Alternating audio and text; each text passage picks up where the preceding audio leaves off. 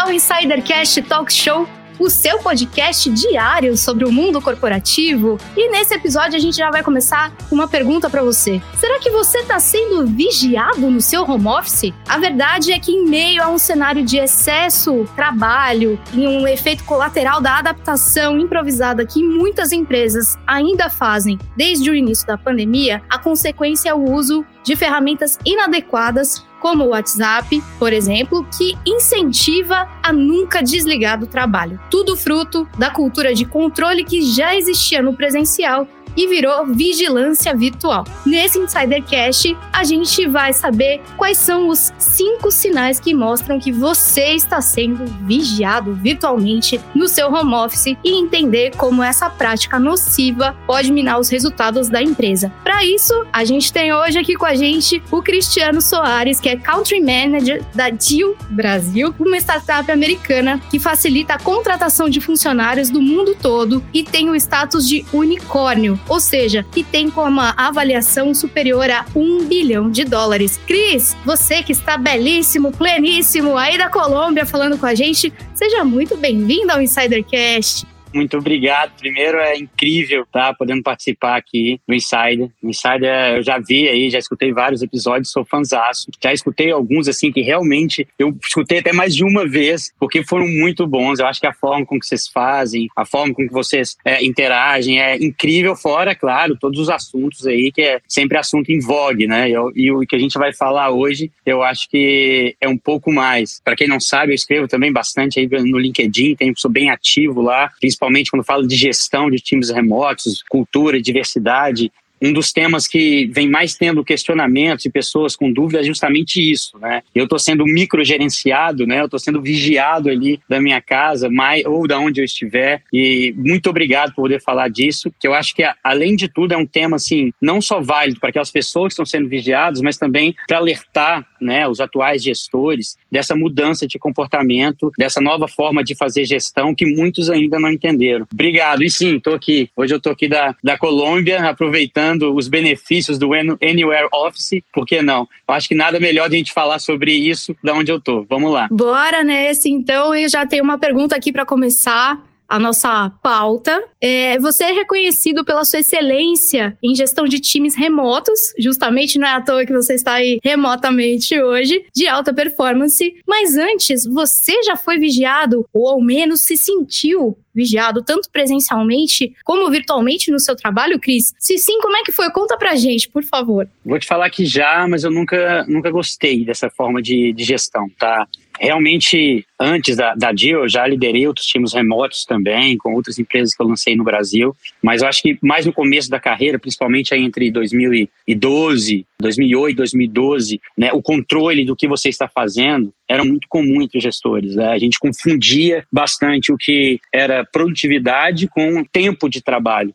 E, e, graças aos novos modelos de gestão, a gente consegue entender que a produtividade e tempo de trabalho não tem nada a ver. Né? Não quer dizer tempo em tela, quer dizer ver quão efetivo você é, é, em tudo que você faz, né? na otimização de suas funções, como você organiza o seu dia, das suas atividades. Isso que faz com que um funcionário, né, com uma pessoa, ela consiga entregar resultados. No final do, do mês, uma empresa, ela não, não ninguém apresenta para um board de investidores quantas horas trabalhadas meu time teve. É, ninguém apresenta isso. Olha, meu time trabalhou as horas todas juntas aqui, trabalhamos 1.522 horas e 30 segundos. Não existe isso. A gente apresenta para os investidores resultados. Então, se é isso que eu sou cobrado, é isso que eu apresento para o investidor, é isso que eu apresento é, num relatório de uma empresa pública, por que, que eu vou cobrar tempo da, do meu funcionário, do meu time, da minha equipe e não vou cobrar resultado? Então, é, é muito divergente isso. Mas eu acho que é, é algo que os próprios líderes precisam mudar a chavinha, porque a gente acostuma, e eu passei por isso, de ter líderes que acostumavam assim: olha, são nove horas, eu já passei por isso, eu vou contar esse caso durante aqui a nossa conversa. São nove horas e a gente chegou aqui, e eu cheguei nesse dia atrasado, nove e meia. E aí ela falou para mim: chegou nove e meia, o time todo chegou às nove. Eu falei: ah, tudo bem, então olha, na época era quadro, olha o quadro lá, vê se eu trabalhava com vendas, vê se meu nome lá no quadro tá azul ou tá vermelho. Quem tinha resultado negativo ficava em canetinha vermelha. Ela olhou e falou: tá tudo azul. Eu falei: então não me cobra meia hora, não. No dia que eu tiver vermelho, você fala alguma coisa. Até lá, vamos, vamos trabalhar ou eu saio daqui agora. Realmente eu falei assim, a pessoa mudou o comportamento, que na época eu era destaque, é, na época da Unimed onde eu passava, onde eu trabalhava, e não poderia falar nada. E hoje eu trabalho da mesma forma com o meu time, inclusive é, os fundadores da DIL, as pessoas de liderança da empresa global que também trabalham em conjunto, têm a mesma visão. Eu, eu acho que é assim que nós temos trabalhado aqui para frente. Fico triste ainda de ver muitos conhecidos, amigos e gestores que têm uma visão diferente, mas eu acho que o tempo vai mostrar que ou você muda a visão ou você perde as pessoas boas que estão com você. É o companheirismo, né, que a gente precisa ter entre gestão, equipe, liderança, né? E entender que é, não importa se você está na Colômbia, se você está na praia, o importante é que o resultado seja entregue, né? Não importa claro. se você chegar meia hora antes ou depois, né? Você contrata a pessoa, normalmente você quer, você quer ter no seu time é uma pessoa que você confia. Então, quando você contrata, você está dando um voto de confiança para ela, correto? Seja um cara, você vai contratar um CFO que vai ter, vai mexer com dinheiro, com todas as contas da empresa, né? Ele pode, em algum, algum momento, te roubar sem você saber, se, porque normalmente a gente contrata pessoas muito boas e melhores que a gente. Mas você, você dá esse voto de confiança, por que você não vai dar esse mesmo voto de confiança para o seu time? Né? Se ele não entregar resultados, cara, conversa, vamos tentar alinhar. É, eu não acho que o trabalho remoto serve para qualquer perfil de pessoas também. A gente tem que salientar isso. Tem pessoas que não estão preparadas, não têm maturidade, não é questão de idade, suficiente para lidar com a autogestão. Mas se você não dá esse voto de credibilidade para o seu time, e sabe que não interessa o que ele está fazendo, né? Ele sabe dos objetivos da empresa, o que ele precisa fazer para alcançar aqueles objetivos, o que, que ele está fazendo no seu time. Cris, para a gente entornar esse caldo aqui, né? Dar uma, uma engrossada neste caldo, temos mais duas pessoas maravilhosas aqui para conversar com a gente. O primeiro deles é uma pessoa que, assim, acho que ele estaria muito adaptado ao trabalho remoto, né? Porque ele tem uns horários meio doidos, assim, meio diferentes. Que é o pai das luzes aqui do Insidercast, o pai do nosso guide color da empresa, né? O rapaz, assim, que estuda afinco, que gosta das coisas, assim, humanas, né, do cerne da questão, que é ele, o rei de Santos e adjacências. Que saudade de falar isso. Cleiton Lúcio, seja muito bem-vindo ao Insidercast. Pô, obrigado, Bah. Realmente, eu sou a pessoa que tem os horários mais loucos e confusos, mas a gente entrega o resultado, isso que importa, né? É claro que a gente tem que se adaptar também à, à rotina das pessoas, né? Tentar se adaptar, mas eu acho que o resultado tem que vir em primeiro lugar mesmo, e com essa época de home office fica bem complicado. Vocês falaram de WhatsApp aí, eu sou o cara que manda mensagem de WhatsApp 11 horas da noite e o pessoal fica bravo comigo. Não é cobrando. Detalhe, não é, não é, não é 11 horas da noite qualquer dia da semana, é 11 horas da noite do sábado pro domingo, do domingo pra segunda, entendeu? Ah, a pessoa não tem limites. Ah, cara, a ideia vem, a gente tem que compartilhar a ideia logo para não perder, pra não perder o timing, né? Mas eu acho que o lance da cobrança, né, às vezes tem que ser mensurado, realmente tem que ser dosado para não ficar estressante para as pessoas. Mas a gente não tá, não, não tá aqui sozinho, não. Tem o pai das pautas, o Fábio Oliveira. Cadê? E aí, Fábio, como é que você Cadê tá? Cadê ele? Cadê ele? Tá vindo na, no Cadê? voo das asas dos pombos? Alô, alô, Ih. pombos de Oz, cadê Fábio Oliveira? Alô, alô, Fábio Oliveira? Cadê eu? Cadê a sua imagem? A Cadê levou o celular? O que, que, aconteceu? que aconteceu, gente? Olha, eu não sei o que aconteceu, mas tá o meu áudio aqui. Vou tentar solucionar essa questão técnica, mas enquanto a gente, a gente continua o podcast, gente. Continuamos. Espera aí que a gente já vai te salvar. Ei. Vamos voltar todo mundo na tela aí, aqui. Gente. É isso aí, aí, é isso aí, Fábio. Pode ser algum problema aqui, cara. tá me lembrando aquele um dos, dos episódios aí do Porta dos Fundos, tá? E o cara fica só com a câmera desligada. É, então, Olha. eu já tô aproveitando que eu tô sendo vigiado aqui nesse É isso, é isso. eu tô na é praia hoje, eu não queria trabalhar, eu tô aqui na minha cadeira. Olha, acompanhando a imagem, não tô vendo a imagem aí, mesmo, tomando um drink, fala, não, vai fazer aqui. Fala, é verdade, Fábio Oliveira, você tá bancando o Cid Moreira, tá com o calçolão, não tá querendo aparecer na sunga, câmera. Assim, você está se sentindo vigiado, aí falou, não, vou dar um migué aqui, vou desligar a câmera, vou pôr um durex, né, pra ninguém vir é, me vigiar. Tudo, né? Mas vou tentar me trocar aqui para participar desse episódio em vídeo a tempo. Mas enquanto isso, eu vou fazer a pergunta pro Cristiano. Não tá aparecendo a imagem, mas quem tá ouvindo já, já é o que importa, né? Vai lá. Cristiano, eu já fui muito vigiado, eu acho, pelos meus chefes pelos meus colegas, virtualmente, inclusive. Porque eu já estou vendo o primeiro sinal aqui da vigilância virtual é quando o líder precisa checar com frequência quem está online e quem não está, ele, ele acaba acessando aqueles aplicativos do computador, né? Tem muitas empresas que têm os comunicadores do computador. E fica vendo ali se está verdinho ali o, o bonequinho. E esse é o primeiro sinal, na tua opinião, de vigilância virtual? E quais são os malefícios dessa prática, na sua opinião? Fábio, cara, eu acho que esse é, é um sinal, mas é um sinal mais para o gestor do que para o funcionário. Porque enquanto eu só estou vendo se ele está ali verdinho ou não, cara, problema é meu, eu que estou preocupado com isso, né? O problema é mais quando eu chego ali e não vejo que ele está verdinho, porque verdinho você pode estar pelo celular, né? Você pode ter colocar lá, abrir, deixar lá como ativo e deixar o celular no canto e ver televisão. Não quer dizer nada esse, esse sinal. Agora, o problema é quando ele começa a estar tá ali no, no verdinho, dá 8h50 da manhã,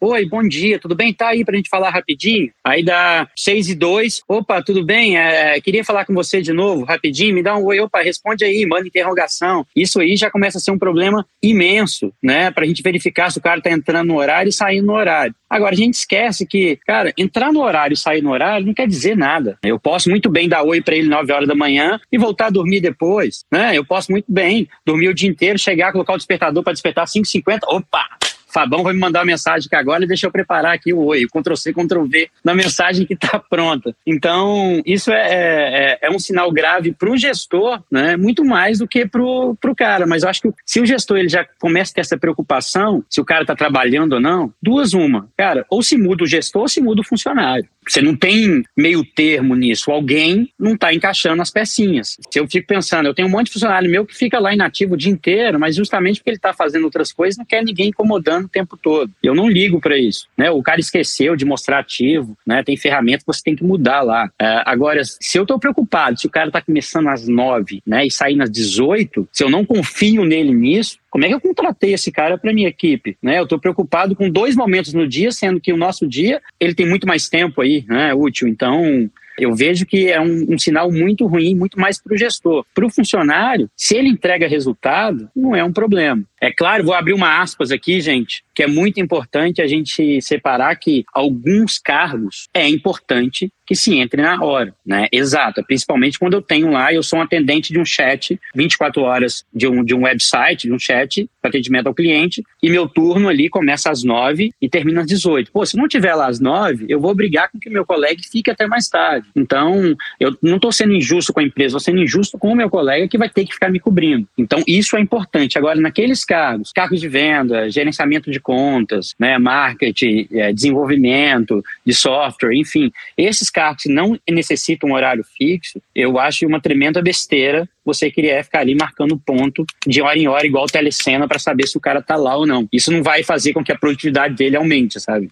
Cris, e além da, do, do, líder marcar o horário do, do, seu liderado, tem um segundo sinal que é quando ele começa também a fazer intervenções constantes para saber o status do trabalho, né? Eu queria saber por que esse tipo de comportamento não funciona. Primeiro que você não funciona, que primeiro eu estou atrapalhando a produtividade ali do, do meu funcionário. Imagine ali, eu, todo momento ali, eu perguntando, e aí, né? Vamos supor, Cleiton, eu preciso daquele relatório, cara, da, de fechamento das vendas aí, você consegue mandar ele para mim até sexta-feira, meio-dia? Pô, Cris, consigo sim, pode deixar que eu vou te mandar. O que, que adianta eu ficar para você na quarta-feira te perguntando, opa, já fez o relatório? Aí chega na quinta, já fez o relatório? Na sexta de manhã, já fez o relatório? Desculpa, pi, eu vou te entregar ele até meio-dia, velho. Calma, não foi meio-dia que você me pediu, até lá eu vou te entregar. Se eu não passei, eu te entregar meio-dia e cinco, eu não te entregar, me chama. Então, isso atrapalha a produtividade, às vezes os caras têm outras coisas para fazerem. E, e mais uma vez, eu vejo que isso é mais uma forma do próprio gestor, né? Ele poder se afirmar, no sentido de, olha, eu sou sou seu chefe, me fala como você, eu quero que você me avise agora e me responde agora quando eu te pergunto. Apare todas as suas atividades e me atenda. Não é para isso que a gente contrata as pessoas. A gente contrata as pessoas para fazer o trabalho delas, não para prestarem contas do trabalho dela para a gente. Né? Então, quando eu tenho um time, eu não espero que ele preste contas para mim o tempo todo. Eu, eu espero que ele execute muito bem e que no final né, a soma dessas execuções diárias traga resultado para a empresa. É muito simples. Então, a, o pior de eu ficar toda hora querendo ali, isso eu chamo de microgerenciamento, né? Olha, como que tá? Ah, você está fazendo. Olha, precisa de um suporte é, nesse sentido, o pior é que eu acabo, em vez de melhorando a produtividade, eu mino a dele e a minha, porque eu também perco tempo ali esperando uma resposta dele, que não faz o menor sentido. E gera uma pressão até desnecessária, né? Como você disse, né? Uma falta de confiança no trabalho daquele profissional que foi contratado para isso, né? E até é como se a, a pessoa perdesse a liberdade dela, né? Tanto na produtividade como no gerenciamento, no microgerenciamento dela, né? De tempo. Até, inclusive, Sim. falando em tempo, Cris, você até antecipou aqui um pouquinho o que seria o terceiro sinal, e eu queria que você aprofundasse, que seria justamente esse controle à distância dos horários, né, de entrada e saída do almoço, que você até brincou, né? Às vezes a pessoa dá o um bom dia, chefe, volta, Sim. volta naná, né? Depois bota aquele alerta ali, acorda, dá oi, falou boa tarde, e segue o baile, né? É possível a gente acabar com esse modelo mais antigo de vigilância, Cris? Cara, eu, eu acredito que sim, tá? É, as pessoas falam que não funciona, que você não consegue criar cultura, né? Muitos gestores dizem isso. Ah, você não consegue criar. Tem gestor famoso aí, pelo menos na, nas redes sociais, você não consegue criar cultura assim, isso vai destruir a sua equipe. A gente vê as maiores empresas conseguindo se adequar e se adaptar a isso. E cada vez mais as pessoas se sentindo satisfeitas nesse novo modelo de, de gestão questão. É que eu falei lá no começo, no final das contas, não é quanto, não é o tempo em frente à tela que faz uma empresa ganhar espaço no mercado, né? É também, mas não é a mensuração desse tempo. No final das coisas, o que faz a empresa ganhar esse espaço no mercado é justamente quão bem ela executa um projeto, quão rápido ela consegue é, estar né, à frente dos seus competidores, quão bem o seu time consegue inovar. Isso não, não necessariamente quer dizer tempo de tela. Até mesmo porque a gente tem que entender que o modelo de trabalho do NL Office não pode ter o mesmo tipo de gestão, as mesmas expectativas de um escritório local. Um exemplo bem simples disso é, vocês todos provavelmente aí estão em casa. Se a gente estivesse no, no escritório, você, no horário de almoço, você sairia, pediria sua comida, ia pegar, ia comer ela bonitinha, chegar na sua mesa lá, tudo prontinho, um copo, garfo, prato, o tomate picadinho, a salada pronta, ia comer rapidinho e voltaria para o escritório. A gente está em casa, cara, não vai chegar lá, a não ser que você fica comendo de iFood todos os dias, que é uma escolha, mas mesmo assim, o cara tem que chegar, você vai ter que ir na portaria, você tem que pegar aquela comida, você tem que subir, você tem que desembrulhar, vai colocar num prato, né? Ou senão você vai ter que ir lá fazer a comida, se os filhos estiverem juntos, fazer comida para os filhos, darem comida para o filho, limpar a boca do filho, levar o filho no banheiro, limpar que o filho, o menino jogou o prato no chão, quebrou tudo, passou o pano, lavou na pia. Cara, tudo isso tem tempo. Isso tudo é para a pessoa comer. No final você vai tentar comer e você fala, pô, não dá para comer que passou meu horário. Devolve tudo lá para a pia. Então você tem que entender que o almoço no home office ele é diferente do escritório. A pessoa prepara, ela come, ela limpa na maioria das vezes. Né? Esse é o fluxo. Então você tem que dar essa, essa liberdade para o seu funcionário. E do mesmo lado, o funcionário tem que entender também que eu tenho que estar disponível né, para certas emergências também. E isso acontece. Se você precisa do, do, funcionário, às vezes, 9 horas da noite, 10 horas da noite, cara, ele tem que estar disponível, às vezes vai fazer uma reunião global. Eu estou aqui no Brasil e o cara do, do meu time está em Singapura, ou um parceiro meu de negócios. Talvez para ficar bom para os dois lados, eu vou estar tá, tá aqui 9 horas da noite e ele lá 9 horas da manhã. Né? Então a gente tem que abrir mão, mas isso não acontece sempre. É por isso que eu falo que tem, que existir um equilíbrio entre a expectativa e o que eu posso realizar ali. Tem que ter um, um equilíbrio disso. O que eu espero do, do meu funcionário e ele também tem que abrir mão de certos pontos. Da mesma forma que eu não vou te cobrar horário, cara, vamos entender que isso é para os dois lados. Eu não vou ficar batendo na sua porta 10 horas da noite todo dia, mas um dia, se for necessário, algo muito importante urgente, cara, não fala comigo, esse não é meu horário de trabalho, sabe? Tem que ter um pouco de bom senso nessa relação. É, isso é muito importante. Passa a ser uma relação de confiança, né? Total, é muito mais. E muito você mais. comentou que nos bastidores que você está no exterior hoje, está batendo um papo com a gente diretamente de, da Colômbia. Sim, Teu chefe está te controlando, você é o CEO da empresa, mas deve ter os investidores, o CEO lá dos Estados Unidos. Sim. Teu chefe está te controlando claro. aí também, não tá? Nada. Hoje eu já fiz reunião com ele, eu estava lá fazendo reunião com, com ele, ele está em Israel, na verdade. Então era cedinho, oito, sete e meia da manhã, pela diferença do fuso, né? O meu aqui foi sete e meia da manhã. Ainda falei, onde é que eu tô? Tô quase que numa casa da árvore, mas tendo internet tá, tá, tá ótimo. Não fica controlando, né? Até mesmo porque a gente tem isso como um dos nossos valores. É, Para você ter ideia, tem uma pessoa que trabalha no, no, nosso time, que ela conheceu a pessoa por WhatsApp, é, eles acabaram é, se encontrando, namorando. Hoje os dois trabalham, não tô brincando, tipo numa van, uma espécie de uma van, viajando em vários lugares. E ela trabalha para Dil remoto e o marido dela também. E a gente apoia esse tipo de, de situação. A gente realmente apoia, porque acreditamos muito que o desempenho do funcionário, ele é muito melhor, sabe? Eu, tenho, eu posso dar um sinal claro, eu tenho uma funcionária minha, né, do meu time aqui no Brasil, que ela ficou quase 30 dias viajando no Caribe. Né? A única coisa que eu pedi, Júlia, por favor, 3G ou internet, né? Mas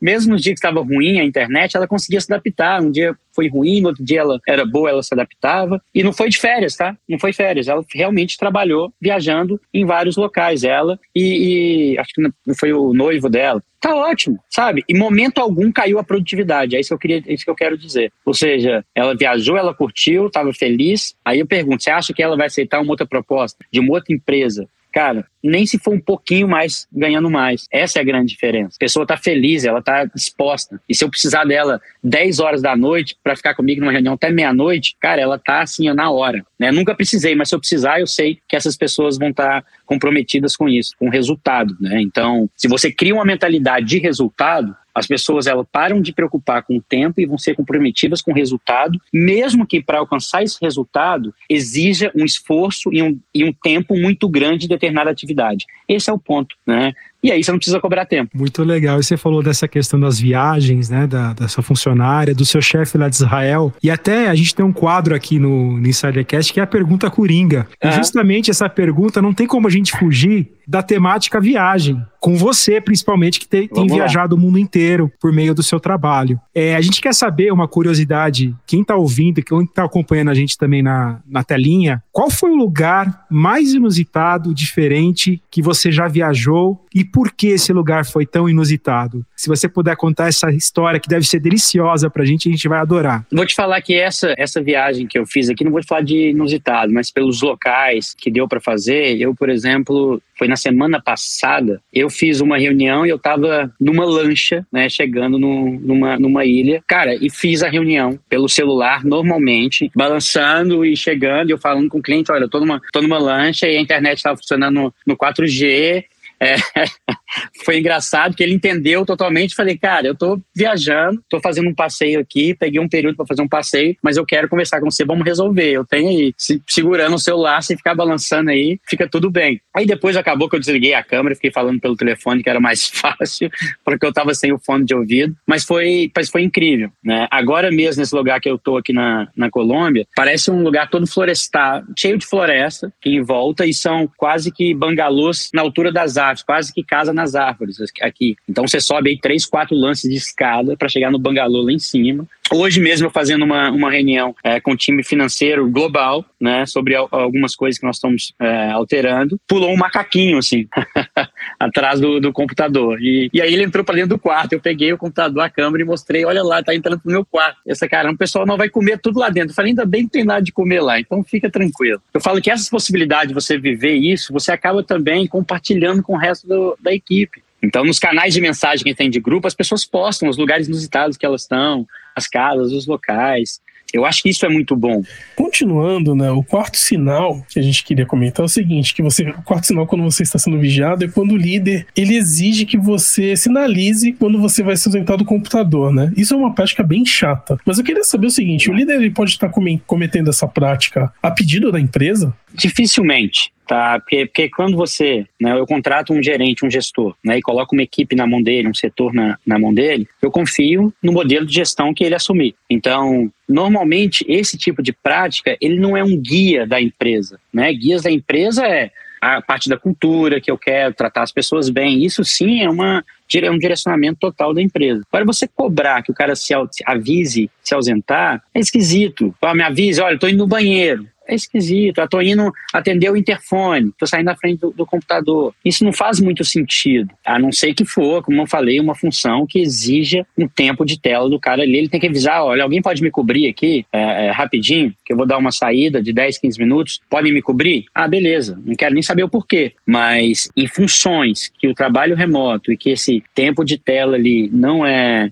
necessário, eu vejo isso como um abuso da liderança grotesca. Realmente eu vejo como um abuso assim gigantesco de o cara ter que te avisando toda hora. Só falta o cara falar, olha, se você não me avisar, eu vou te colocar um chapéuzinho de burro e colocar você no canto da câmera na, na, na sala de geral, para te ver, de verdade. Eu vejo isso não só como um, um, dos pontos críticos da produtividade, mas eu acho que é um, é um ponto crítico de como o líder enxerga o seu time. Como eu falei e falo de novo, eu acho que liderar é você criar uma relação de confiança com aquelas pessoas que trabalham em prol de um todo, né? Então, eu preciso confiar naquelas pessoas que estão comigo e dar o direito deles fazerem o trabalho deles, né? Dar o espaço para eles fazerem eu contrato uma pessoa é porque eu acredito que ela vai fazer aquela função melhor do que eu faria, né? Por isso que a gente contrata outra pessoa, né? Você não contrata ninguém que seja pior que você só para você ficar lá, a não ser gestores que querem se autoafirmar, ensinando ela como fazer. Não, eu quero que ela me ensine como fazer aquele tipo de trabalho, né? É por isso que eu posso ser um CEO, um country manager, um fundador de empresa, sem entender nada de tecnologia, mas ter um cara, um CTO que vai entender tudo. Eu confio que ele está tomando as melhores decisões. Eu confio que o meu CFO vai tomar as melhores decisões financeiras. Eu confio que meu vendedor ele vai atuar em prol de não só bater as metas deles, da, da empresa, mas em prol de tentar fazer o máximo possível para aumentar isso, para atingir melhores resultados. No momento que eu começo a quebrar isso e começo a exigir atividades ou comportamentos dele que não tem a ver com o resultado, com o entregável, eu gosto muito de falar de entregável, com o que a gente espera desse, desse profissional, eu estou querendo só me, me autoafirmar como gestor ou, ou marcar ponto para falar que eu existo. E pelo contrário, eu acho que o gestor bom não é aquele que te chama todo dia, é aquele que nem te chama.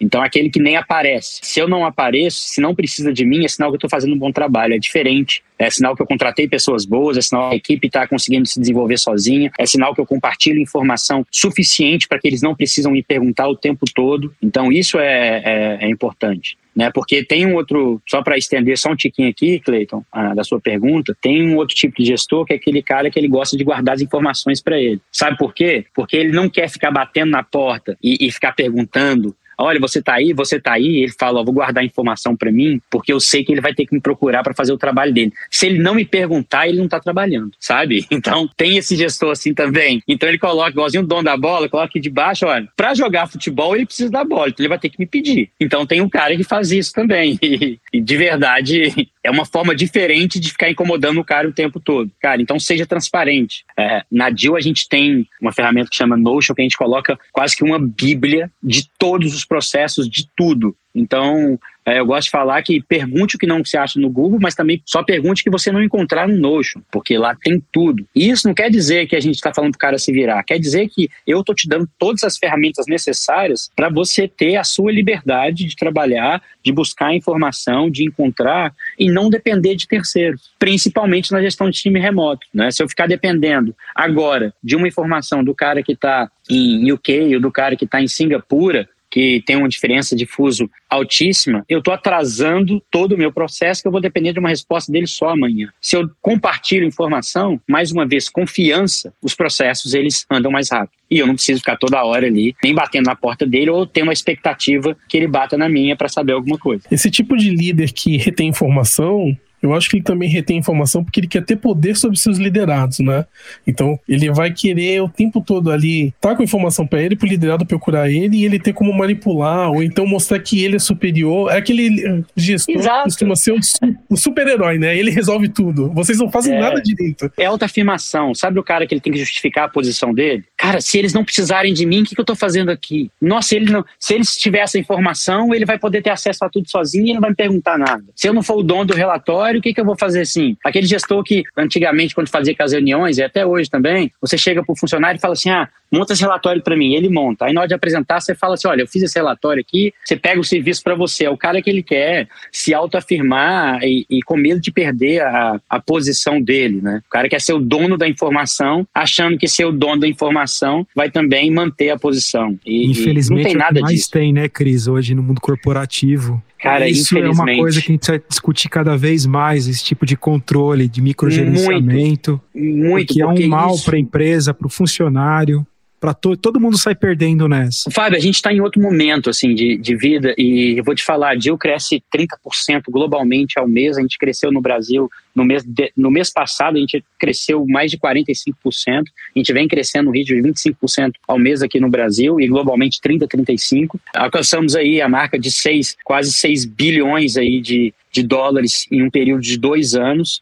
Quando eu entrei na empresa, éramos 50 pessoas, hoje somos 700. Então, só para você ver que times 100% remotos não são ineficazes. Ponto. E todos os nossos clientes hoje são empresas, aqui no Brasil gente atende cerca de 50% dos unicórnios, são empresas que estão indo, indo para esse modelo. E a maioria dos gestores falam que não dá certo, ele quer, ele quer, ele quer tirar foto com o funcionário dele, ele quer postar na rede social todo mundo reunido, né? É aquele cara que quer entrar na sala, entrar na sala e fazer todo mundo meu chefe chegou, pô, esse é o cara, vamos lá, né? Aí o cara pega e coloca uma, uma roupinha e senta lá no atendimento e fala: vou mostrar vocês como é que trabalha. E vai fazer atendimento ali para atender, né? Que ele quer fazer ali, mostrar é assim que bate meta, tá vendo se eu faço, vocês fazem. Aí o cara fica sentado ali 20 minutinhos, pega e vai embora e vai viajar, vai passear, né? Vai para casa. Então é o que a gente vê demais por aí. E normalmente são esse mesmo tipo de gestor, é o cara que é contra o home office. Não quer dizer que ele não, não seja uma pessoa boa, não quer dizer nada disso. Só quer dizer que, cara, vamos se atualizar. Né? Outro dia eu vi um, um um coach, foi no, no Twitter, uh, não lembro de quem que é, mas tava falando assim, eu fico muito feliz desses caras que, que proíbe o trabalho remoto, porque a cada dia eu contrato uma, duas, três pessoas dele, sabe?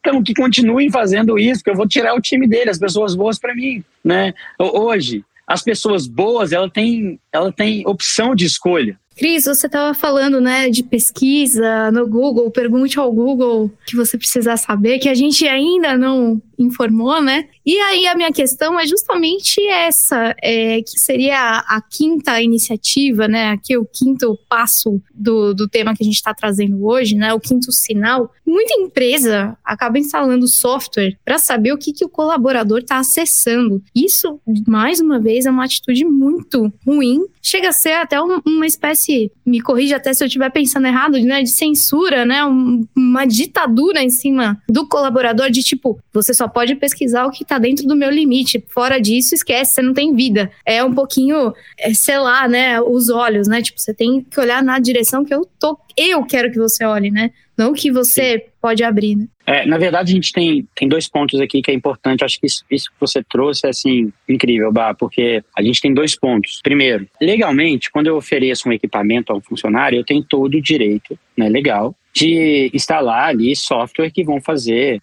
que podem verificar o computador, que podem fazer controle, pode dar acesso, eu posso fazer isso legalmente. Então tem duas coisas. Eu acho que o problema não é o software, porque tem muitos softwares, por exemplo, que são instalados por motivos de segurança da informação. Então, quando eu coloco ali é, um software ali de segurança da informação, mesmo que eu tenha a opção de verificar as passas, os dados, né, isso não é uma prática em grande parte das empresas. Você coloca aquele software ali, porque se vir algum vírus, você consegue ir lá e tirar. Se tentar alguém acessar a sua informação, você consegue bloquear. Principalmente hoje, né, com, com, com as leis geral de proteção de dados, você tem que ter cada vez mais segurança dessa informação. Então eu vejo que é, o problema de você instalar isso nos, nos computadores não é relacionado a, ao fato da instalação, mas ao fato de como eu faço uso disso. Se realmente eu usar isso para controlar, para dar segurança, para evitar invasão, evitar, cara, espionagem, inclusive empresarial, né, que pode acontecer roubo de informações, cara, é muito válido e é importante principalmente para as empresas grandes. Imagina é, um, um, funcionário de uma empresa, cara, com, com listada, né, que trabalha de casa, de qualquer lugar, ele tem um, um computador lá sem nenhuma segurança que qualquer um pode entrar ali, acessar umas informações e vazar isso, uma Google, um Facebook. Imagina o problemão que não dá. Então, quando você está fora do ambiente corporativo, normalmente no ambiente corporativo, a gente já tem isso instalado na, na própria rede, né? Na rede fechada, você já tem isso como controlar. Como o cara está de casa, você não tem acesso à rede dele, né? Então, você tem que ter formas de, de controle e de garantir a segurança, mas sem invadir a privacidade. Então, essa é a diferença. Né? Eu posso ter software de controle de segurança, mas eu não quero invadir a privacidade dele. Se ele quiser acessar lá o que ele quiser, cara, é um direito desse, desse funcionário. Né? O que eu estou ali é como um, um guarda-costa, para não deixar entrar nem vazar nada. Então, esse, essa é a minha, minha obrigação como empresa, e primeiro, é a minha obrigação com meus clientes, porque tem dados ali de milhares de pessoas. Então, isso é importantíssimo que a gente faça. Até porque algumas fintechs, por exemplo, elas têm algumas certificações, bah, Fábio e, e Cleiton, que elas têm que tirar para se mostrar, para mostrar que são seguras, não só para o mercado, mas alguns clientes exigem certificações. Ela tem que ter a SOC 3, a SOC 2, enfim, tem algumas certificações. Para você tirar essas, essas, certificações, eles mandam lá né, é, um analista, você tem que ter esse controle né, de segurança no computador de todos aqueles que têm acesso ao sistema. Isso é importante. Agora, invasão de privacidade são duas coisas diferentes. Né? Eu, por exemplo, uso meu computador particular é, na DIL e eu fui o primeiro a falar, não, pode instalar aqui. E eu pesquiso tudo, vejo tudo, mas é porque eu tenho plena confiança é, na nossa equipe, nossa, na, na, empresa e que não estão de maneira olhando, olhando minha privacidade. Até mesmo que, cara, tem tanta coisa para ver. Você acha que o cara vai entrar lá para entrar sua pasta e ver lá nudes? Não, velho, não, não quero ver seus nudes. Tem nudes melhores na internet, sabe? Ninguém quer ver os meus nudes. Então, ele acha coisa melhor na internet sem precisar invadir a privacidade de ninguém. Então, eu tô falando na, na, na, brincadeira aqui, mas a gente tem que, que ver que, velho, a empresa ela tem outras coisas para ficar fazendo do que espionar 10 mil funcionários. É bem diferente eu garantir a segurança dos dados, a privacidade dos dados, do que eu fazer espionagem. Agora, sim, aquelas empresas que fazem, que utilizam para verificar, que muitas vezes é para verificar o que ele está acessando, que palavras, o que ele está digitando, onde ele está indo, se ele está entrando em rede social, se ele não está entrando em rede social. Cara, isso é abuso total de privacidade dele tá? Total. Nossa, a gente passou aqui então pelos cinco comportamentos que você pode estar sendo vigiado. Fique atento se sua empresa está fazendo isso, porque se ela estiver fazendo isso e você está num cargo, uma profissão, que é possível você trabalhar de uma forma mais com mais liberdade, é hora de mudar. E é justamente essa pergunta que eu vou fazer para o Cris. A gente hoje tem um mundo digital todo completo, a gente tem câmera que dá para a gente fazer reunião com uma qualidade como se a gente estivesse pessoalmente. A gente consegue ser produtivo viajando viajando, como você já deu alguns exemplos. Se a pessoa tem uma profissão que, que possibilita isso, ela não precisa estar num caixa de um supermercado, ser um frentista de um posto de gasolina, se ela tem uma profissão administrativa que permite isso, e ela está nesse meio desses cinco comportamentos que a gente citou nesse podcast, não é hora dela pensar em uma mudança, tendo em vista que há uma grande oferta de vagas para profissionais terem mais liberdade e produtividade, Cris? O que, que você acha? Na verdade, a gente não sabe o momento de ninguém, né? As condições, como que ela tá. Então, é muito fácil para eu poder falar, não, larga seu emprego e vai procurar outro. Então, depende muito da área que ela trabalha, como que ela trabalha. Mas eu procuraria urgentemente uma forma de, de poder sair desse ambiente. Até mesmo porque, cara, isso é prejudicial, né? É prejudicial como a gente é das pessoas, prejudicial no seu dia a dia, você não se sente bem, você acaba trabalhando mais, né? Você quer demonstrar mais, cada vez mais é, é serviço que está fazendo, trabalhando mais, isso acaba extrapolando o que eu falo que é a gente cuidar primeiro da nossa nosso corpo, nossa mente, porque sem isso você não trabalha. Né? Se você está começando a sentir uma frustração nesse tipo no seu emprego, cara, não vale a pena estar tá lá. Não tô falando, não precisa chegar, nossa, vi aquele falou para pedir a missão, vou arrumar outro emprego amanhã. Não, cara, mas começa a procurar, porque como você disse, tem muitas vagas, principalmente para as pessoas boas. É, se você tá é o cara que é acomodado, usa o home office para ficar vendo Netflix mesmo, não tá nem aí, chega ali de vez em quando aperta um enter para a tela não, não, não sumir, para não ficar preta, fica no seu emprego e eu não quero te contratar e eu torço para que ninguém te contrate. É, nesse sentido, porque a gente tem que ter compromisso com as empresas que nos confiaram algo. Então, eu gosto de falar tanto para o gestor, né, para ele mudar um pouco essa mentalidade dele, tentar se atualizar, mas também para o funcionário, que é uma via de mão dupla. Né? Eu, como empresa, te dou essa liberdade, cara, faça bom uso dela. Então, não precisa fazer a empresa de trouxa. Se você tem que tem algo para executar, execute, faça, trabalhe. Se precisar ir no médico, precisar descansar, não, realmente quero ver o Netflix três horas da tarde, cara, ver é importante para você, vai ver seu Netflix, vai ver seu episódio, depois você volta fazendo o, o que precisa ser feito, né? Eu não, não importo. Tem muitas pessoas que podem trabalhar ali, começam nove, aí param lá três horas, mas depois ele vai trabalhar sete horas da noite até as duas da manhã. Ele faz o tempo dele, tem a liberdade, né, de poder curtir. Olha que chato que era antigamente. Eu preciso ir no banco, eu tenho que falar com meu chefe. Eu preciso, ah, licença que eu tenho que ir no banco. Ah, licença que eu tenho que ir no médico. Ah, eu quero ir ali pegar uma, uma empada. Ah, vou ali tomar uma Coca-Cola. Hoje a gente pode fazer isso o tempo todo. A gente tem essa liberdade. Eu só não posso deixar as minhas coisas acumularem. É por isso que para o funcionário de trabalho remoto é muito importante que se ele está nessa situação, antes eu pensaria o seguinte, né? Se ele está tendo essa pressão, cara, eu consigo gerenciar meu tempo. Então eu sou um profissional autogerenciável. Eu sei né? Eu não preciso de ninguém ali nas minhas costas, porque tem gente que precisa, tá, Fábio? De alguém ali nas costas, cara, você não fez aquilo hoje, hein? Você consegue me entregar? Opa, beleza, você esqueceu daquele relatório. Ah, três horas tem uma reunião, você tá lembrando dela? Tem gente que precisa disso, que ele sente falta de ter alguém ali batendo nas costas dele o tempo todo. Agora, se você não precisa, já é um bom sinal é, para isso. Vai trabalhar, vai trabalhar remoto, quer melhores oportunidades, cara, vai atrás no segundo idioma, principalmente o inglês. Tem muitas oportunidades boas, pagando muito melhor, né? E se você sabe o inglês, sabe, tem essa capacidade de autogerenciamento, cara, manda seu chefe para aquele lugar e vai procurar outro lugar. Ponto. Deixa de para de encher meu saco, porque não, não é assim que funciona. É, então, de, de, verdade. Deixa ele ir atrás de outra pessoa que não seja boa. Porque quem ele vai contratar numa situação dessa vai ser um cara ruim. Então deixa ele atrás de um cara ruim, pô. Se você é bom, vai atrás de empresas que te valorizam. E te valorizar não é só te pagar bem, não. Sabe? É, é, é confiar no profissional que você é. Hoje a gente quer ser valorizado, valorizado primeiro como profissional. Olha, ele confia no trabalho que eu estou fazendo, deixa comigo. Né? Eu falo, tem muitas reuniões aí com o meu time que eu falo assim: você quer que eu participe com você? Não, deixa comigo que eu faço. Cara, então não vou participar. Confio que ele vai fazer um bom trabalho. Né? Diferente daquele chefe que chega, nossa, reunião é com esse cliente, nossa, tem que me colocar nela, não quero nem saber. Você pode me colocar, não, senão você vai fazer uma merda lá e a gente vai perder essa reunião, me coloca junto. Cara, não, velho. Eu contrato o cara é para ele fazer a reunião mesmo. Só se ele, se, se ele tiver alguma insegurança com determinada informação, ele vai me chamar. Se ele não me chamar, cara, vai lá e arrebenta. É isso. E tem muita vaga, tem muita empresa contratando. Né? Para área de tecnologia, empresas de fora estão contratando muito no Brasil. Né? É. Para vocês terem ideia de alguns números, na DIL hoje a gente paga hoje quase 40 mil profissionais no mundo inteiro.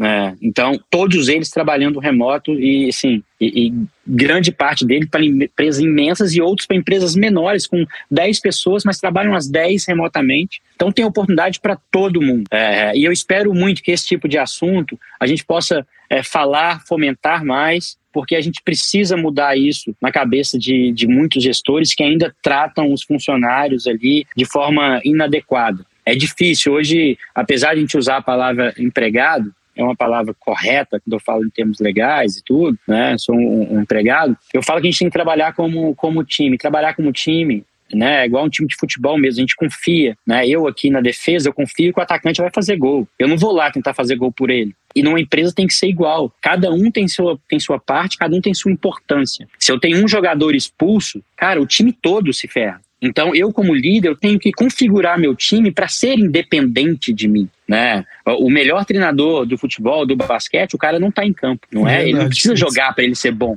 Verdade. É, ninguém fala, porra, por que, que o treinador não foi lá e fez um gol? Não, ele tá fora do campo, ele não tá nem no jogo, cara. E, e a gente, como empresa, também. Eu não preciso estar tá em campo para eu ser bom. Eu tenho que colocar as pessoas certas nos locais certos e dar oportunidade para elas trabalharem. Isso seja dentro do escritório, seja numa ilha, seja em Zimbábue, não interessa onde ele vai trabalhar, eu tenho que dar essa oportunidade de confiar nele. Porque se eu não tenho isso, se eu não faço isso e o time não sucede, eu posso ser um gestor de dentro do escritório que ele não vai ter os resultados da mesma forma. Eu acredito que eu sou um privilegiado hoje, porque desde o começo da minha carreira profissional eu consegui trabalhar remoto, né? Antes eu era empreendedor, hoje eu tenho aqui a Insidercast junto com meus dois sócios e graças a Deus a gente implementa esse trabalho remoto muito bem, né? Cara, é impensável voltar a um modelo tradicional. Quer dizer, eu trabalhei algum tempo sim no modelo tradicional, onde tinha horário para entrar, horário para sair e tudo mais, mas não tem como. Quem trabalha com modelo remoto não volta para o modelo tradicional. É muito difícil. É muito difícil Sim. mesmo, porque a pessoa ela já experimentou um pouco da liberdade e um pouco da autorresponsabilidade, e ela não vai admitir, por exemplo, uma cobrança, como a gente relatou aqui no Insidercast, às vezes cobranças bestas de tipo, por que você não tá logado? Cara, eu não tô logado porque eu tô fazendo outras coisas. Eu tô entregando resultado, né? Não tem é, por que eu logado o tempo todo. E eu assim, até né? vou pedir licença porque eu tive uma experiência muito antes de pandemia, né? De 2010 até 2017, trabalhando remoto já. Por uns sete anos, me autogerenciando. Uau. Eu sou exatamente esse perfil que o, o Cris está falando, assim, eu me identifico muito com o que ele está trazendo, do autogerenciamento, eu não me vejo trabalhando num escritório. Tanto que eu fiquei num período de dois anos trabalhando, indo todo dia para o presencial. Eu falava, gente, eu pensava comigo, né? Mas não faz sentido. A mesma coisa que eu tô fazendo aqui, perdendo duas horas para ir e voltar do mesmo lugar e estando na minha casa, eu faria muito mais, né? Fica de tempo, o, né? Só o trajeto. Eu acho que o Anywhere Office te dá uma possibilidade tão grande de liberdade em todos os sentidos da palavra, né? Por exemplo, o Chris que tá lá na Colômbia nesse momento, fazendo um check-out para voltar para o Brasil, fazendo reunião da lancha. Quando ele poderia fazer isso se ele estivesse no escritório? Ele ia ter que esperar as férias dele para poder fazer essa viagem. E mesmo assim, contando as horas no relógio, tipo, e aí, tá acabando? E aí, tá chegando? Pô, falta dois dias para minhas férias. Aí quando vai voltar, puta, falta dois dias para voltar, eu não quero voltar. Isso te possibilita Exato. ser quem você é, né? Na sua não, essência. Não, e um profissional não, muito melhor, né? Isso não é nenhum demérito, tá? Essa história que eu falei da, da lanche aqui, eu realmente eu tava num período de férias e aí eu tinha tirado essa é feito, mas eu fiz a reunião porque a gente, é que eu falei, além do cara ser autogerenciável, o perfil do profissional, ele também tem que ser flexível, né, para trabalhar remotamente. E a gente tem que, eu gostei que você usou o anywhere office, né, de trabalhar de qualquer lugar, o trabalho, o termo trabalho remoto é correto, o home office não, porque o home office eu até, é, é, eu vi esses dias, eu não, não, lembro ninguém que fala, mas eu vi, é, eu vi esses dias que estavam dizendo assim, cara, home office é, é, a mesma coisa que você dormir no escritório. Isso é terrível. Eu não quero que você durma no seu escritório. Eu não quero que você acorde e tenha que estar 9 horas da manhã na, na sua cadeira, 6 horas você sai, e aí você não mudou de ambiente, você vai pro seu quarto dormir. Que porcaria, velho, de vida. Eu tenho que. Eu só tô mudando de lugar, eu tô dormindo no escritório. Né? Eu, tenho, eu quero te dar a, a liberdade para trabalhar onde você quiser. E aí sim, você quer trabalhar no escritório alguns dias, eu tenho um espaço para você. Né? Você quer ir para um Starbucks, quer ir para uma cafeteria, quer ir para uma livraria, vai para onde você se sentir mais confortável, porque aí você permite que o cara tenha liberdade de mudar de ambiente. Porque o home office, cara, eu vou ter que ficar ali todos os dias. Além de eu trabalhar naquele lugar, eu tenho que comer, dormir, assistir TV, tudo no mesmo lugar. Isso é, é, frustrante. Quando eu dou a liberdade, eu posso até trabalhar em casa todos os dias, mas eu sei que se amanhã eu quiser ir numa cafeteria, se amanhã eu quiser ir num, num parque e sentar lá, ver o sol, ficar numa, numa cadeira, se eu quiser ir trabalhar de um clube à tarde, né? Não vou trabalhar dentro da piscina, mas eu tô lá e tudo, faço minhas coisas. Eu tenho uma, uma pausazinha, eu pulo na piscina, me enxugo, coloco minha camisa e trabalho de novo. Cara, isso não, não é nenhum demérito na atividade, né? A gente, a gente tem tem aquela sensação de que se eu sou um bom profissional, eu trabalho muito, eu tenho que chegar no final do dia exausto. É sinal de que você, pô, se arrebentou. E não é isso, cara. Eu quero que você chegue no final do, do dia satisfeito. Essa é a diferença. Satisfeito com o seu resultado na empresa, você fez o que precisava fazer. E eu acredito que, como a gente trabalha remoto, eu também tenho uma, eu tenho um background super, super empreendedor. Então, trabalho remoto, você faz o que precisa ser feito, cara. Se eu precisar fazer uma reunião 5 horas da manhã, cara, eu vou acordar e vou fazer. Mas se eu precisar também parar meu dia duas horas da tarde, cara, eu vou parar por alguma necessidade minha pessoal. Ou eu tenho que ir no médico, ou eu tenho que fazer alguma coisa, ou eu tenho que acompanhar alguém em algum lugar, ou eu vou passar a tarde com minha mãe, que eu fui visitar ela, eu vou fazer. Mas se eu precisar também ficar até duas horas da manhã trabalhando em alguma coisa, cara, eu também vou. Então faça o que você precisa, faça o que precisa ser feito. Essa é a mentalidade. Agora, foque sim em entregar resultados, porque é uma relação de confiança. Então, Cara, se você não está satisfeito com o emprego, não fica ali só fazendo hora também, ah, tô aqui em home office, porque tem muito disso também, gente culpa muito o gestor, mas tem muito funcionário, porque não é parceiro. O cara faz hora, né, não entrega resultado, fala, ah, eu dou uma desculpinha aqui, deixa pra lá. Tem muito disso também. Então, velho, se você tá tendo esse, essa confiança, é o que você falou, Cleiton, eu acho que nós somos privilegiados, sim, de poder ter tendo essa experiência, poder estar tá, tá vivendo isso que a gente vive, trabalhar de qualquer lugar, cara, vamos dar valor a isso, né? Vamos dar valor para que os gestores não vejam e falem, poxa, vamos voltar né, a isso. Porque senão daqui a pouco vai ter uma empresa que vai ser só assim, ó, essa empresa aqui é só daqueles caras que fazem hora, coloca eles no escritório.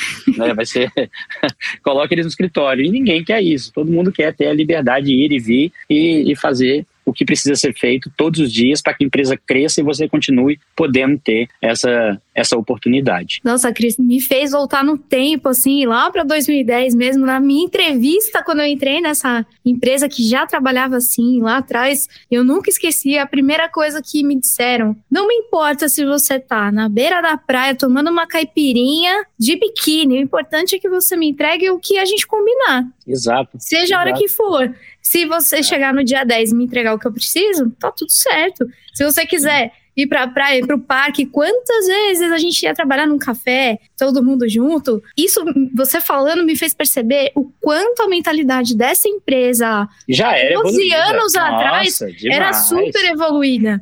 Né? O pessoal Demais. era muito louco porque dentro da minha casa, eu trabalhando de casa, minha avó, minha mãe, na época olhavam para mim e falavam: "Tá você ir no banco para mim? Eu sei fazer uma compra". Eu falo: "Gente, eu tô em casa, mas estou trabalhando". Exato. Naquela época não se tinha essa noção. Não entendi. Né? A pandemia fez a gente mudar muito essa visão e graças a Deus fez as pessoas entenderem que a gente pode sim entregar resultado de qualquer lugar, né? Mas, Cris, agora vamos àquela é última pergunta que é mais inspiracional, aquela pergunta que a gente gosta muito aqui no Insidercast. Do fundo do coração, vamos lá. Essa, chegou a hora de você abrir o seu pequeno coração para nós aqui, para a nossa audiência, para os nossos insiders e dividir com a gente quais foram os seus grandes desafios pessoais e profissionais e inspirar a nossa audiência aqui, todo mundo que está curtindo o episódio contigo. Compartilha com a gente um pouco da sua história. Rapaz, eu tenho muitos, viu? Para quem não sabe, a maioria das pessoas que estão na minha posição são pessoas que fizeram um MBA fora, estudaram em grandes universidades, têm uma grande formação teórica. Eu costumo dizer que eu sou quase que 100% empírico.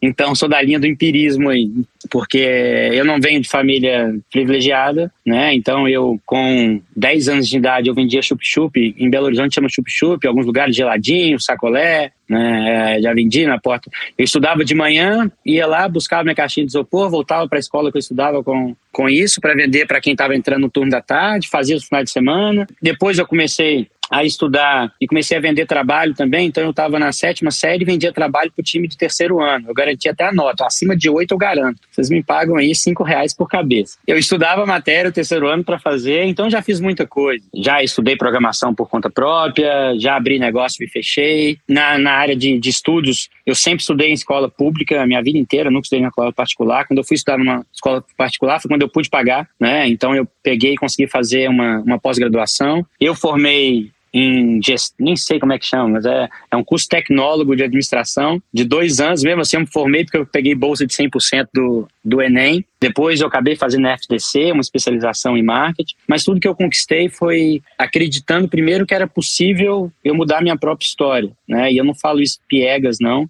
foi porque eu realmente sempre acreditei. Uma das coisas que eu, que eu, aprendi com a minha mãe é que, cara, você primeiro tem que acreditar que você é capaz de fazer, né? Saiba que a vida tá aí para te dar tudo, mas saiba também que você tem que fazer por onde. Eu tive que vencer muitos medos, né? E muitos bloqueios mentais que normalmente a gente tem para poder estar tá onde eu tô hoje. E vencer medo é assumir risco, né? Risco que outras pessoas não assumiriam, né? De largar boas posições. Eu já larguei minha vida mudou alguns anos atrás, quando eu abri uma startup em BH e eu tive que largar emprego, a startup, larguei MBA, tive que pegar meu acerto e devolver eles o dinheiro do MBA que eles me pagaram e aceitei ganhar R$ 1.500 por mês, que era o que dava para a gente fazer a retirada na nossa startup. Foi muito difícil né? Tudo que eu tinha conquistado, carro eu vendi, comecei a andar de motinha, depois de bicicleta, abri um escritório dentro de um quarto onde era meu quarto na casa dos meus pais. Só que a gente fez tudo muito bem feito. Eram três pessoas muito engajadas e com oito meses a gente acabou vendendo o nosso negócio para Rocket Internet. Nesse caso, eu assumi minha primeira posição como CEO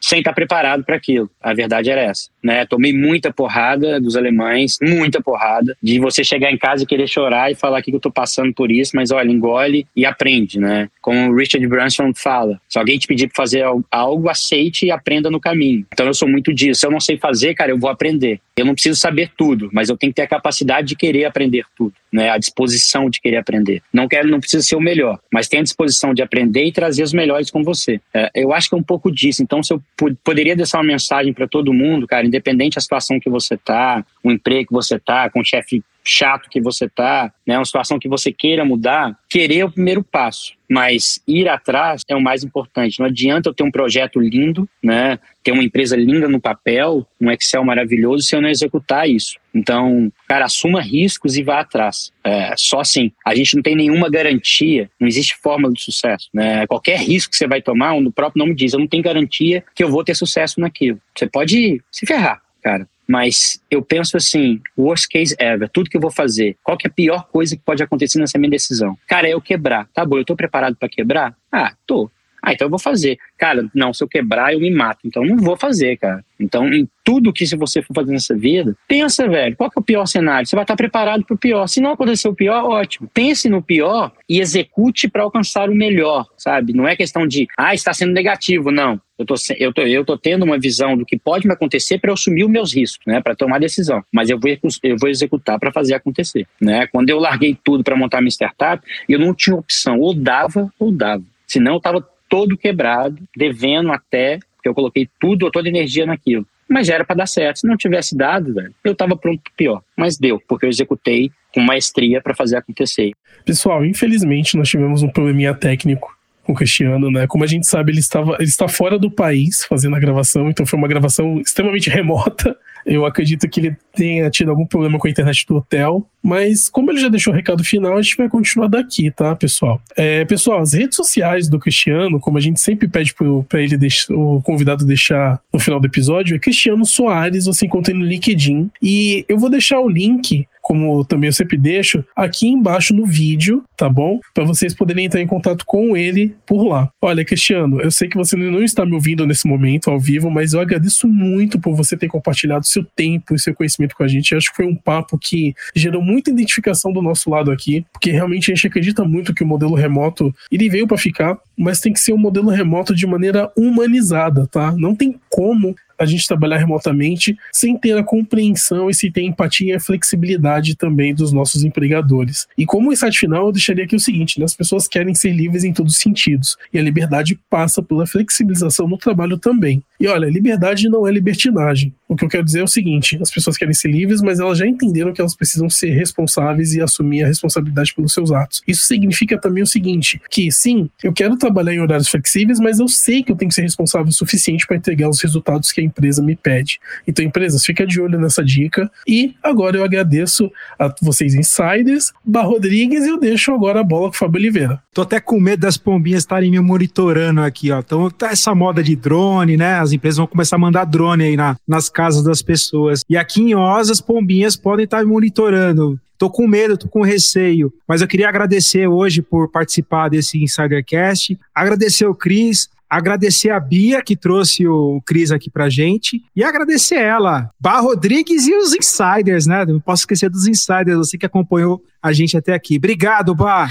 obrigada, Fá. Obrigada, Cleiton. Obrigada, Bia. Cris, muito obrigada por trazer nesse episódio elementos que eu tanto admiro. espero que a gente tenha ajudado os insiders a entender ainda melhor toda essa questão do Anywhere Office, que passa pela liberdade também que o, o Cleiton trouxe aqui e que é possível juntar coisas que a gente ama, né? Como o trabalho, como viajar, como ser quem a gente é, sem ter essa questão de estar sendo vigiado ou não. A gente pode ser quem a gente é e entregar o nosso melhor da melhor forma possível onde a gente estiver. Eu acho que esse, além dos outros tantos insights que eu tive ao longo aqui do episódio, é o meu recado final. Queria agradecer mais uma vez a audiência de vocês, insiders, por vocês estarem com a gente aqui em mais de 220 episódios neste um ano e deixar aquele disclaimer final básico, né? Se você tiver uma dúvida, sugestão ou crítica, atenção, o nosso e-mail mudou? É contato@insidercast.com.br, que é o mesmo e-mail se você quiser contribuir aqui com o nosso projeto, se você acredita na nossa iniciativa e quiser colaborar com um Pix, vou repetir para você, é contato@insidercast.com.br. E se você tiver uma produção para fazer, se você quiser o nosso jeitinho insider de fazer podcast para sua empresa, para sua comunidade, né? Ou para você mesmo, por que não? Entre em contato com a gente também pelo mesmo e-mail. Queria agradecer mais uma vez a audiência e a gente se encontra num próximo Insidercast. Até lá!